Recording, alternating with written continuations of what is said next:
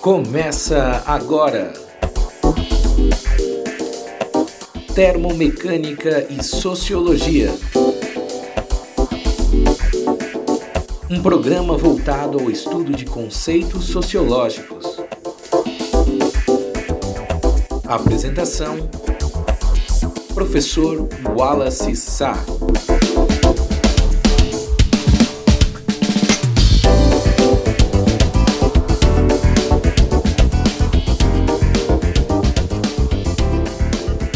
Chegamos agora a um dos grandes conceitos, que é o conceito de modos de produção. Modo de produção. Basicamente são jeitos, maneiras que o homem usou em sua história, história da humanidade, para se organizar em prol da sobrevivência, do trabalho, da economia. Vocês podem acompanhar comigo no slide, sabendo que são jeitos, tipos de organização formado por relações de produção mais forças produtivas. Então, um modo de produção tem esse tipo de organização humana, relações e forças. Forças de produção, de fazer. Basicamente são três tipos de relação. O homem tenta controlar os meios de produção. Basicamente são os instrumentos e a natureza. Nas relações de produção, o homem precisa controlar esses meios, porque se eu usar demais, acaba. E se eu também usar de menos, vai sobrar e vai estragar e pode gerar cada vez mais conflitos. Eu preciso controlar o acesso ao meio. Também a organização das forças produtivas. Basicamente é a força motriz a energia, ela precisa ser usada de uma maneira equilibrada. O homem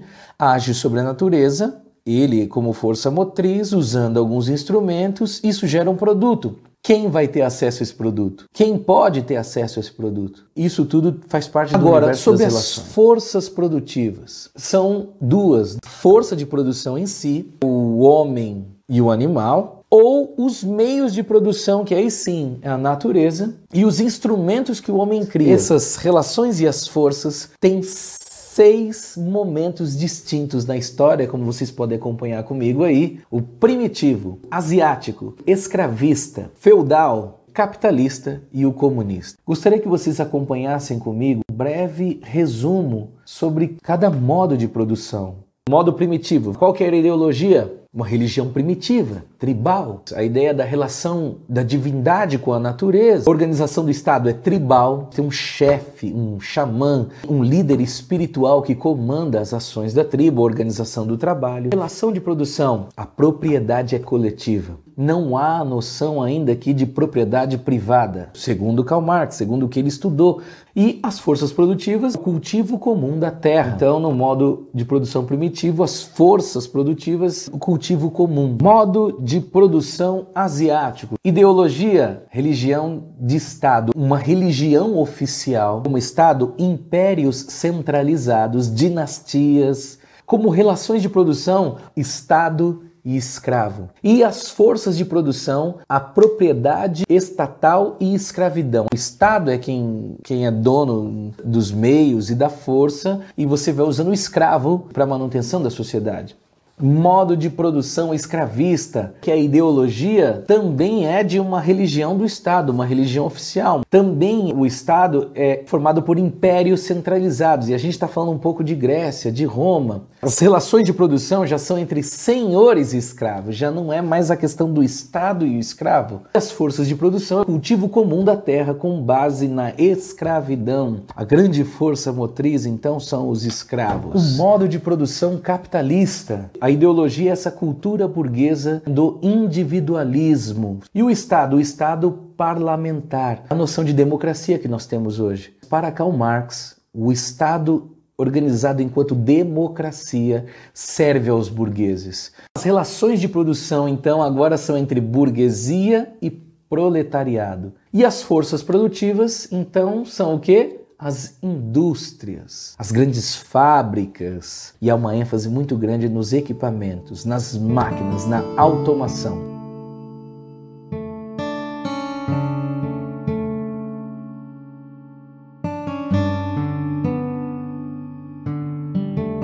Vejamos outra noção muito importante em Karl Marx, é a ideia de infraestrutura e superestrutura. A base, que é a maior parte, ele chama de infraestrutura, e a parte maior que aparece seria a superestrutura. Essa imagem é muito boa porque a parte menor é a da superestrutura, ou seja, segundo os estudos marxistas, o que a gente vê é a superestrutura. Quando nós olhamos para a nossa sociedade, o que nós vemos? A organização do Estado, a política, religiões, e nós temos a tendência a achar que a sociedade é isso. A base, a estrutura, o fundamento, o verdadeiro alicerce de toda a sociedade está escondido. Em outras palavras, o modo de produção é o que estrutura e determina uma sociedade, uma época. Qualquer sociedade que esteja vivendo naquele modo de produção está submetida a ele. A política, o Estado, o direito, as leis, a cultura, que são a superestrutura, estarão sempre correspondentes à infraestrutura, que é o modo de produção. Alguns autores, alguns livros, algumas pessoas pensam que Karl Marx faz essa separação, dando ênfase